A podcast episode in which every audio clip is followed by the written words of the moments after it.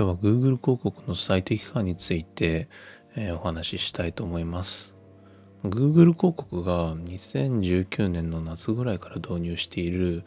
ま、最適化スコアという概念があるんですけど、ま、これに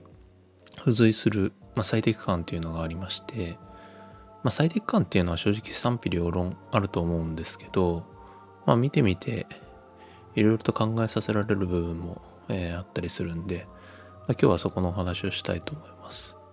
でそもそも最適化スコアは何かっていう話なんですけど、まあ、より良い掲載結果を得るためにアカウントの設定がどの程度最適化されているのかを示す推定値で、えー、最適化スコアは0%から100%まで示され100%の時アカウントは最も最適化されていますと、まあ、公式ヘルプには書いてあってで最適感っていうのが Google 広告のその公式ヘルプの中に、えー、最適感の種類っていうヘルプがあってそこに全部書かれてるんですけどその最適化スコアを、えー、上げていくためにまあアカウントをより良くしていくためにこういったことやった方がいいですよっていうものがその最適感っていうのになります。まあ、キーワードの追加とかリストの追加予算の見直しあとまあ特定の施策やりましょうとか自動入札やりましょうとか、オプション追加しましょうとか、まあ、そういったようなものが、えー、最適化になります。で、結論から言うと、最適化結構使えるものもあれば、まあ、正直使えないものも多いかなと思っていて、で特にその、キーワードとリストについては、まあ結構使えるものを提案してくれることが多いなと思ってます。で、結構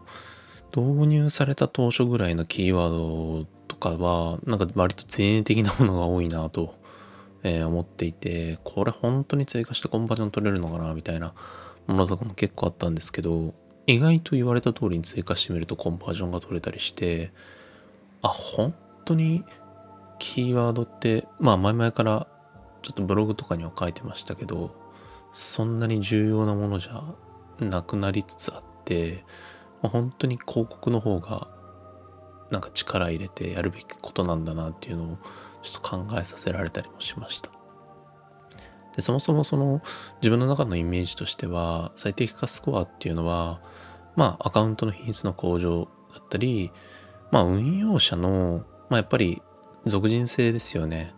優れてる人もいればそうじゃない人もいるのでまあそのじゃあそういう場合どうするかっていうと優れてない人の能力を引き上げる必要性があるんですけど、まあ、そういった時にまその人たちが何をすればいいのかっていう指針を示す、ま、ためのものだっていう側面が結構大きいんじゃないかなと思っていたんですけどあとあんまりその意外と言われてないんですけどその Google が推奨するプログラムを、え、効率的に浸透させるまあギミックみたいな役割も結構大きいんじゃないかなと思っていて、まあ、その例えば無限とか、えー、五輪とかああいったものをこう多くの人に説明して導入するコストってすごい大きいと思うのでそういったようなものをこうどんどんどんどん、えー、導入する際にあと新しいメニューとかですね導入する際にハードルを下げるみたいなところの役割をこの最適化案それから最適化スコアっていうのが今後になっていくんじゃないかなと思っていてそういったような側面も、結構大きいものなんじゃないかなと思ってます。であとはまあその最適化案については自動適用というものが、え、直近でリリースされていてこの自動適用というのは何かというと、まあ、一度選択するとそれが自動的に適用されるようになっていくみたいなものです。で最適化案の中にはキャンペーンの予算の引き上げみたいなものもあるんですけどそれ以外のものに関して、えー、まあ、この自動適用の範囲になるというような形になりますね。ただまあキーワードの追加だったりとかリストの追加だったりもそうだと思うんですけどまあうん割と制御できなくなる、えー、危険性もあるかなと思っていて、まあ、例えばこれはどういうものかっていうと、まあ、どんどんキーワードが追加されていっていて、まあ、どういったキーワードで今広告が配信されているのかとかどういったような検索をした際に広告が出てくるのかみたいなところがまあ、どんどんどんどん分からなくなっていってしまっているみたいな状況が意外と起こりうるかなと思っているので、まあ、そこはちょっと注意が必要かなと。でただ、まあ、さっきも話した通りなんですけどキーワードってやっぱもうそれほど重要じゃないっていうところまで来ているのかなと思っていて、まあ、どんどんどんどん、まあ、検索語句もちょっとレポートで見れなくなっている部分っていうのがあったりもしますし、まあ、時間を置いたら見れたりもするケースも、えあったりはするんですけど、まあ、やっぱりなんかこうあまりオープンにしたくないあまりオープンにしてしまうと手動で調整してくる人がいてで全員が全員手動で調整していい調整をしてくれるとは限らないみたいなところがやっぱりあると思うので、まあ、そういったようなところもあってやっぱりなかなか手動でこう調整できるような値打ちっていうのは減っていくんじゃないかなと思ってます。でそのやり方であったとしても強いプロダクトだったりサービスをやってるところっていうのはガンガン取り扱い高が増えてってガンガンコンバージョンも増えていくみたいなサイクルにはまると思うのでまあつまり強いところしかこう生き残っていかなくなるというようなところがあるのかなと思います。ただまあそういう強いところもやっぱりプロのサポートを求めてるっていうところが絶対的にあってなんでかっていうとそういうところにまあプロのサポートが入ると、まあ、本当にチート的に伸びると思うので、でまあ、広告運用者はやっぱりこれからは、なんかそのチートをですね、サービスとして提供していけるかどうかみたいなところがすごい求められていくようになっていくんじゃないかなと、えー、思ってます。まあ、単純に広告運用、なんか入札調整したり、細かく設定してる、してますみたいなところが、まあ、売りの広告代理店さんだったりだとかもあると思うんですけど、まあ、そうじゃなくて、まあ、例えば弊社だとちょっと広告運用の話からそれちゃうんですけど、まあ、LPO とか EFO みたいなところとかもすげえ細かく社内研修やってたりとかしますしあとそもそも広告の作り方みたいなものとかも結構新人の人だと1年近くかけて研修みっちりやってたりするんであと自動入札戦略との向き合い方みたいなものも、まあ、割と重要になってくるかなと思っていて、まあ、そのあたりも結構研修とかでやってたりするんでそういうところの